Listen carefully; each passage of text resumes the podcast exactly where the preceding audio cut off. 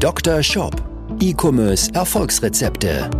Dr. Sebastian Decker ist das Gesicht von Evolve Digital und Trainer der Google Zukunftswerkstatt.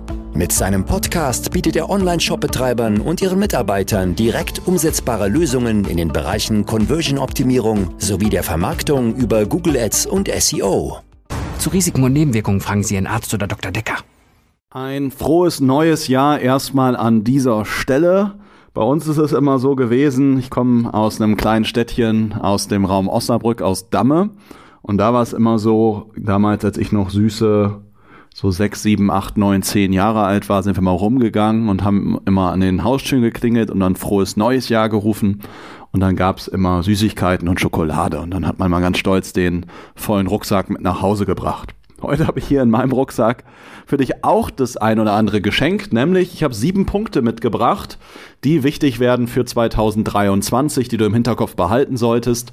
Einige dieser Punkte haben sich schon in 2022 als wichtig herauskristallisiert und werden jetzt in 2023 umso wichtiger. Also wenn du jetzt noch nicht auf dem Schirm hattest, solltest du das Ganze unbedingt jetzt im Hinterkopf und in deiner Planung für 2023 mit berücksichtigen. Ja? Fangen wir an mit Punkt Nummer eins und das ist das Thema Multi-Channel. Multi-Channel ist ja so ein schönes Buzzword, was ja im Grunde bedeutet, dass du auf mehreren Kanälen unterwegs sein musst. Das Ganze gilt jetzt nicht für dich, wenn du jetzt vielleicht gerade 50.000 Euro Monatsumsatz machst, aber danach wird es in der Regel relevant. Ja, warum? Ähm, weil vorher solltest du dich erstmal auf einen Kanal fokussieren, den erstmal meistern, bevor du dich irgendwie groß verzettelst, ja, weil ich ja sowohl Hörer habe, die noch irgendwo eher am Anfang stehen, als auch andere, die vielleicht ja schon die Millionen im Monat machen. Ähm, wollte ich das nur mal kurz als Disclaimer an der Sache sagen. Also Multichannel geht für alle irgendwo jenseits der 50.000 Euro Monatsumsatz. Was bedeutet das jetzt in dem Fall? Warum ist es wichtig? Das Thema Tracking ist in den letzten Jahren nicht besser geworden. Bedeutet es ist immer schwieriger, auf einzelne Werbekanäle zu attribuieren und zu referenzieren und immer schwieriger auch genau zuzuordnen, welcher Werbekanal exakt wie viel Umsatz gebracht hat. Dazu ist es so, weil wir immer digitaler als Menschen werden, mehr online sind, mehr Geräte haben, also Smartphone, Laptop, Tablet, Smartwatch, ähm, Smart TV und so weiter, führt das auch dazu, dass wir immer mehr Touchpoints haben, auch mit Seiten, mit Online-Shops, bis wir kaufen. Und dementsprechend ist es auch immer wichtiger, auf mehreren Kanälen unterwegs zu sein. Deswegen solltest du auch in 2023 für dich genau überlegen, welche Werbekanäle sind für dich interessant und eventuell auch, welche Marktplätze sind für dich interessant. Macht es vielleicht Sinn, neben Amazon noch weitere Marktplätze zu haben? Ja, dass du zum Beispiel auf Kaufland online gehst, dass du, wenn du in der Schweiz bist, auf Galaxus online bist oder ähnliches. Ja, sind es ähm, auf Otto, ähm, wenn du im Fashion-Bereich bist, vielleicht kommst du bei Zalando rein oder ähnliches. Ähm, all das sind Möglichkeiten, die du berücksichtigen solltest und beachten solltest, wird immer immer wichtiger. Kommen wir zu Punkt Nummer zwei oder Trend Nummer zwei, ist das Thema Bestandskunden. Ja, Bestandskunden jetzt alleine jetzt ja kein Trend, sondern der Trend ist eher, dass es immer wichtiger wird für Online-Shops aus Bestandskunden immer mehr Umsatz zu generieren. Warum? Klar, weil die Neukundengewinnung tendenziell schwieriger, teurer wird, weil einfach die Werbeplattformen grundsätzlich teurer werden. Das war jetzt in 2022 in Q4 nicht unbedingt so, weil einfach auch weniger Leute Werbung geschaltet haben. Aber grundsätzlich ist der Trend auf jeden Fall Jahr für Jahr, dass die Werbeplattformen eher teurer werden.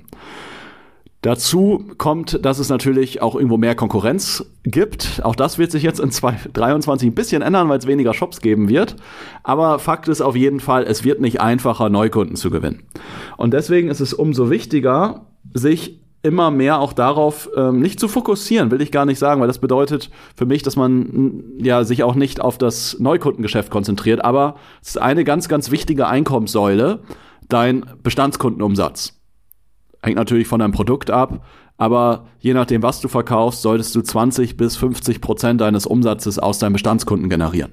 Ja, wir haben Kunden im Bereich äh, Nahrungsmittel, ja, die sind dann eher irgendwo im 30, 40, 50 Prozent Bereich. Im Bereich Gartenprodukte, Rasendünger, Rasensamen bist du im teilweise 30, 40, 50 Prozent Bereich. Umsatz aus Bestandskunden. Das hängt natürlich auch ein bisschen von der Wachstumsgeschwindigkeit ab.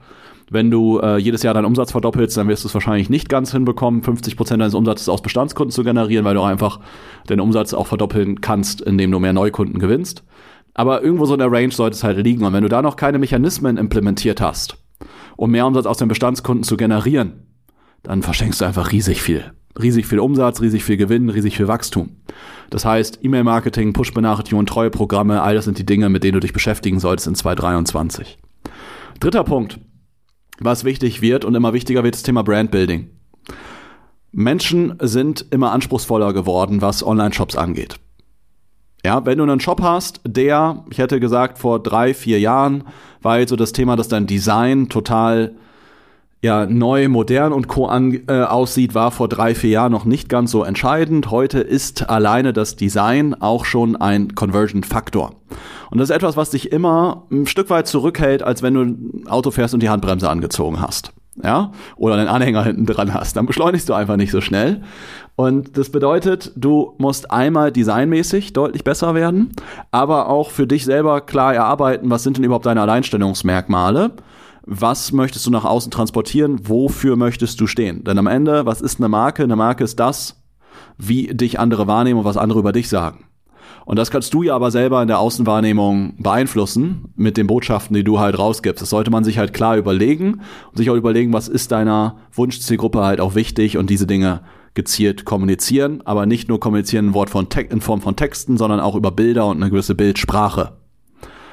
Das ist Punkt Nummer drei, das Thema Brandbuilding. Punkt Nummer vier, ein Evergreen-Thema. Ja, deswegen machen wir das Ganze auch mit der Evolve Digital, weil es für jeden Shop ein extremer Hebel ist, ist das Thema Shop-Optimierung. Mit Shop-Optimierung meine ich gar nicht hauptsächlich das Thema SEO, sondern ich meine vor allen Dingen das Thema Conversion-Optimierung, dass du einen verkaufsstarken Shop hast.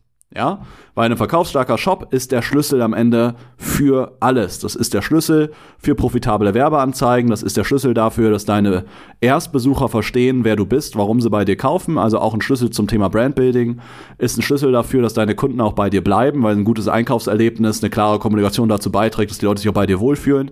Führt also auch zum höheren Bestandskundenumsatz, auch wieder zum höheren Brandbuilding, weil deine Brand wird auch viel durch Bestandskunden gebildet.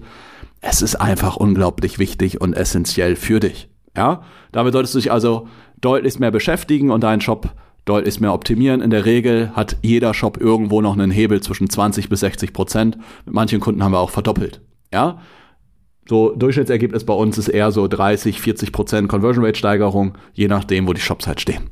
Ja, dann ähm, der jetzt mittlerweile fünfte Punkt, ja. Ich hatte Multichannel, Bestandskunden, Brandbuilding, Shopoptimierung. Genau, der fünfte Punkt ist das Thema, dass du deine Finanzen und Kosten im Griff hast. Das bedeutet, dass du dir bestimmte Dinge klar machst. Einmal, was ist so der, was sind die Cost of Goods? Also was bezahlst du überhaupt für ein Produkt? Und damit meine ich jetzt nicht nur, ja, was hast du für einen Einkaufswert, also einen Einkaufspreis, sondern entsprechend auch, was kostet es dich am Ende, wenn du das Produkt verschickst, verpackst, pickst und packst in deinem Lager oder im Lager von deinem Fulfillment-Dienstleister oder ähnliches. All diese Dinge sollten mal klar aufgearbeitet werden für bestimmte Produkte, für bestimmte Produktkategorien.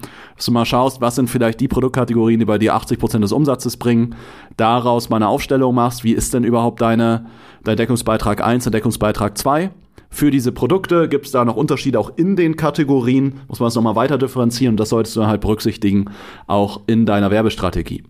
Dann solltest du schauen, was sind denn bei dir gerade Kostenfresser, sei es Software, sei es Sachen, die ineffizient laufen, äh, sei es vielleicht gibt es bei dir Mitarbeiter, äh, die vielleicht noch nicht so gut laufen, sei es da kannst du entweder überlegen, ob du dich hart gesagt von den trennst oder viel besser, dass du mal schaust, hey, wie kannst du die weiter unterstützen, dass die in ihrem Bereich noch besser werden oder vielleicht hast du auch einen Mitarbeiter, der gerade eigentlich auf dem falschen Stuhl sitzt, eigentlich die falsche Aufgabe hat, in einem anderen Bereich aber viel besser performen sollte. Das solltest du dich mal fragen und mal jetzt wirst du ja deine BWA auch vom gesamten Jahr mal bekommen also eine betriebswirtschaftliche Auswertung. Und da kannst du ja mal schauen, was, was ist denn alles an Kosten angefallen in 2022. Und einfach mal hinzugehen, einen Rotstift anzusetzen und mal die Kosten zu senken, die Fixkosten auch zu senken, ähm, um da einfach entsprechend profitabler zu werden, dann wieder mehr Raum zu haben, auch um in Ads und Co. zu investieren. Dann der sechste von sieben Punkten ist das Thema Prozesse. Immer wieder sehe ich bei Shops, dass es einmal mangelnde Prozesse dazu führen, dass es Zeitfresser sind. Die führen aber auch dazu, dass Kunden unzufriedener sind oder einfach auch Kunden oder Besucher nicht zu Kunden werden. Ähm, dass Warenverfügbarkeit schlechter wird, Mitarbeiter unzufriedener werden, Finanzen nicht ganz klar sind. All das sind Sachen, die sich, die oft eine Folge sind, weil du schlechte Prozesse hast. Bedeutet, wir gehen mal so ein paar Bereiche oder Abteilungen bei dir durch. Das eine ist das Thema Support. Mal zu gucken, wie arbeitet überhaupt gerade dein Support, wie arbeitest du, falls du selber noch Fragen beantwortest, mal zu gucken, ähm, wie kannst du das Ganze systematisieren. Systematisieren, indem du dir mal eine Datenbank schaffst, welche Fragen werden häufig gestellt und dir dafür Musterantworten anfertigst. Es gibt Tools, die auch dann bestimmte Fragen schon einfach direkt beantworten, die auf einer Basis von einer künstlichen Intelligenz arbeiten und dann über die Frage, die ein Kunde stellt, erkennen, worum geht's und dann auch selber schon direkt die Antwort äh, geben können. Führt dazu, dass du eine schnelle Antwortzeit hast, aber auch Zeit und Kapazität bei dir sparst. Das sollte mal systematisiert werden. Das Thema Versand. Wie läuft's bei dir? Ver verpackst du gerade selbst? Verschickst du selbst? Wie sind bei dir die Prozesse in deinem eigenen Lager? Ähm, Gibt es sonst irgendwelche anderen Themen, wenn du mit einem Fulfiller arbeitest, die noch optimiert werden können? Dann nächstes Thema beim Thema Prozess, das Thema Datenanalyse. Schaust du regelmäßig in deine eigenen Daten, sei es Daten sowohl auf Finanzebene, aber auch Daten auf den einzelnen Werbekanälen? Kann man das in Prozesse gießen, dass du zum Beispiel Reports bekommst, die dir auf Wochen- oder zwei Wochen Basis die Zahlen entsprechend aufbereiten, sodass du da regelmäßig reinschauen kannst, weil Fakt ist, wenn du deine Zahlen immer wieder im Blick hast, führt das dazu, dass du zahlengetriebener auch denkst und dass du einfach deswegen auch die richtigen Hebel aktivierst, die dich weiter nach vorne bringen.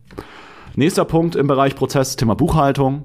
Ja, wie läuft das Ganze bei dir ab? Hast du verschiedene Bezahlanbieter? Laufen die alle über eine Schnittstelle?